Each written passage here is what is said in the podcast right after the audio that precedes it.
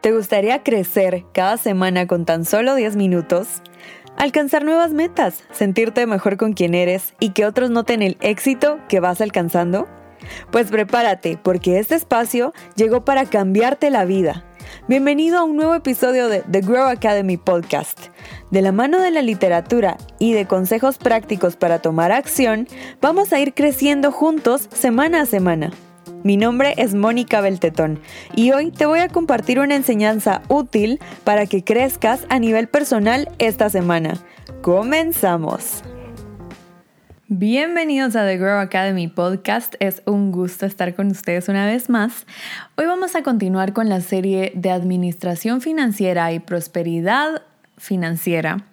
Y vamos a hablar de otro de los principios, digámosle así, para atraer la abundancia a nuestras vidas. Y se trata de el orden. Ya vimos cómo tener valores y principios definidos puede ayudarnos a administrar bien el dinero, ya vimos lo importante que es trabajar para generar ingresos y hoy vamos a hablar de algo súper importante y es cómo mantener orden en nuestras finanzas es la clave para que nos vaya bien. Créanme que aunque parezca poco realista. El orden y la disciplina son unas de las pocas cosas que podemos hacer para compensar la falta de recursos económicos. O sea, no importa si no estamos ganando miles, pero si somos ordenados, podemos tener finanzas ordenadas, finanzas saludables e incluso tener un fondo de ahorro e ir cumpliendo nuestras metas financieras poco a poco. Y esto va muy relacionado con uno de los secretos financieros del doctor Panasiuk, que es no se trata de cuánto ganamos, sino de cuánto gastamos. Y para tener esto claro, la clave está en ordenar nuestras finanzas. Así que comencemos. Existen dos cosas fundamentales que tenemos que hacer si queremos mantener finanzas ordenadas. Y estas son tener un control de gastos mensual y tener un presupuesto claro. Así que el episodio de hoy va a ser bastante accionable. Comencemos hablando del control de gastos. Si no tienen idea de cómo se hace uno, es fácil. Durante el próximo mes, quiero que todos los gastos que realicen los escriban. Si les dan factura, guárdenla. Si no les dan factura, escriban en un papelito cuánto gastaron, en qué fecha y de qué se trató la compra que hicieron y guárdenlo todo en una cajita por un mes. Puede que ahora sea un poco atípico ya que estamos en cuarentena, pero idealmente hagámoslo por uno o dos meses y esto nos va a servir muchísimo porque al final de ese tiempo vamos a agarrar todos los papelitos y vamos a irlos dividiendo en categorías. Por ejemplo, si fui al supermercado, voy a hacer una categoría de supermercado. Si mm, gasté en varios restaurantes de comida rápida, voy a hacer otra categoría que sea comidas fuera. Si gasté en farmacias, medicinas, em, esa puede ser otra categoría. E incluso si utilizamos cremas, jabones especiales o perfumes puede ser otra categoría que es higiene personal. Así, con todos los gastos que ya identificamos, vamos a hacer un cuadro de control de gastos, en donde estén todas estas categorías y aproximadamente cuánto gastamos en el último mes o en los últimos dos meses en esas categorías. Además, quiero que escriban también sus ingresos y no solo si tienen un sueldo, sino si por ejemplo reciben dinero de algún alquiler o si hacen trabajos freelance, cualquier cualquier ingreso que ustedes tengan, también tienen que registrarlo en ese cuadrito hasta abajo. Y si ustedes son creyentes y dan diezmo, entonces le van a descontar de una vez el diezmo a la cantidad de ingresos que tuvieron y a eso le vamos a llamar dinero disponible, que es como sugiere el doctor Panasiuk que lo manejemos.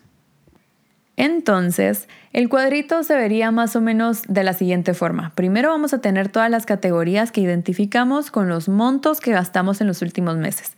Abajo vamos a poner nuestros ingresos, el total de nuestros gastos y un rubro que se llame dinero disponible, que es justamente nuestros ingresos menos las ofrendas o diezmos que nosotros demos. Lo que queremos lograr con este cuadrito es definir si realmente nuestros gastos son más altos que nuestros ingresos o al revés. En el caso de que sus ingresos sean más altos que sus gastos, felicitaciones, están dentro de la minoría. Ahora, si sus gastos son más que sus ingresos, no se aflijan, es bastante normal, pero es justamente lo que queremos corregir y para eso es que estamos aplicando el orden. Y aquí es donde entra al juego el tema del presupuesto. El doctor Panasiuk dice que si nuestros gastos son más que nuestros ingresos, él recomendaría obedecer la regla del 80-10-10. O sea, 10% para Dios o para ofrendas o para, no sé, ser generoso y donarle a otras personas, 10% para ahorrar y 80% para vivir. Incluso de ese 80% podríamos tomar un 20 o un 10% para pagar deudas si es que tenemos deudas. Lo importante es ajustarnos siempre a una clasificación que se pueda mantener a lo largo de nuestros meses y de toda nuestra vida, siendo realistas con nuestros ingresos. El presupuesto entonces nos va a mantener regulares cada mes en cuanto a nuestros gastos, ingresos y vamos a tener una perspectiva más amplia sobre cómo estamos administrando el dinero. Así que para hacer el presupuesto, vamos a tomar las categorías que ya identificamos del control de gastos y las vamos a poner en un cuadrito. Es importante que lo dividamos. Primero vamos a asignar ahorros, que ya sabemos va a ser 10%. Luego vamos a poner, por ejemplo, ofrendas, que va a ser otro 10%. Luego tenemos el tema de las deudas, que pueden ser entre 10 y 20%, o ustedes sabrán cómo ajustarlo según su situación financiera personal. Y luego ya viene el restante, que es todo lo que vamos a utilizar para vivir, ¿sí? Para la abarrotería, para supermercados, para gasolina, para mantener el carro, para seguros de vida, seguros médicos, seguros del carro, etcétera, etcétera, etcétera. Tenemos que ser realistas con el presupuesto. Vamos a asignar ciertas cantidades en cada categoría y al final vamos a sumarlo para asegurarnos de que realmente los gastos no sobrepasen nuestros ingresos.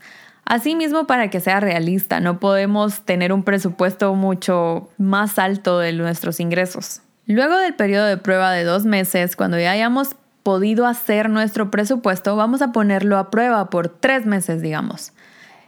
Y quiero que noten si el presupuesto realmente se ajusta a su estilo de vida. Noten si están gastando mucho, por ejemplo, en salidas a centros comerciales o en comidas rápidas fuera. Como dije, estamos en un tiempo muy diferente, así que eso también implica ajustarnos a este tiempo.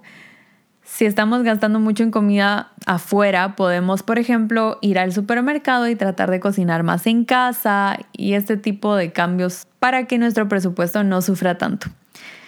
Y junto con el presupuesto en esos tres meses quiero que pongamos a prueba también el control de gastos porque vamos a seguir anotando cuánto gastamos en cada rubro al mes. Es decir, no solo vamos a tener un presupuesto, sino a la par vamos a ir apuntando cuánto fue el gasto real al final del mes para ver si es realista y si nos estamos ajustando a lo que dice el presupuesto o si es necesario hacerle un par de modificaciones. Realizando estos dos ejercicios, llevando estos dos cuadritos, vamos a comenzar a ordenar nuestra vida financiera y créanme que van a poder ver cambios, van a poder empezar a ahorrar, pagar sus deudas si, si hoy en día no mantenían orden en cuanto a estos temas.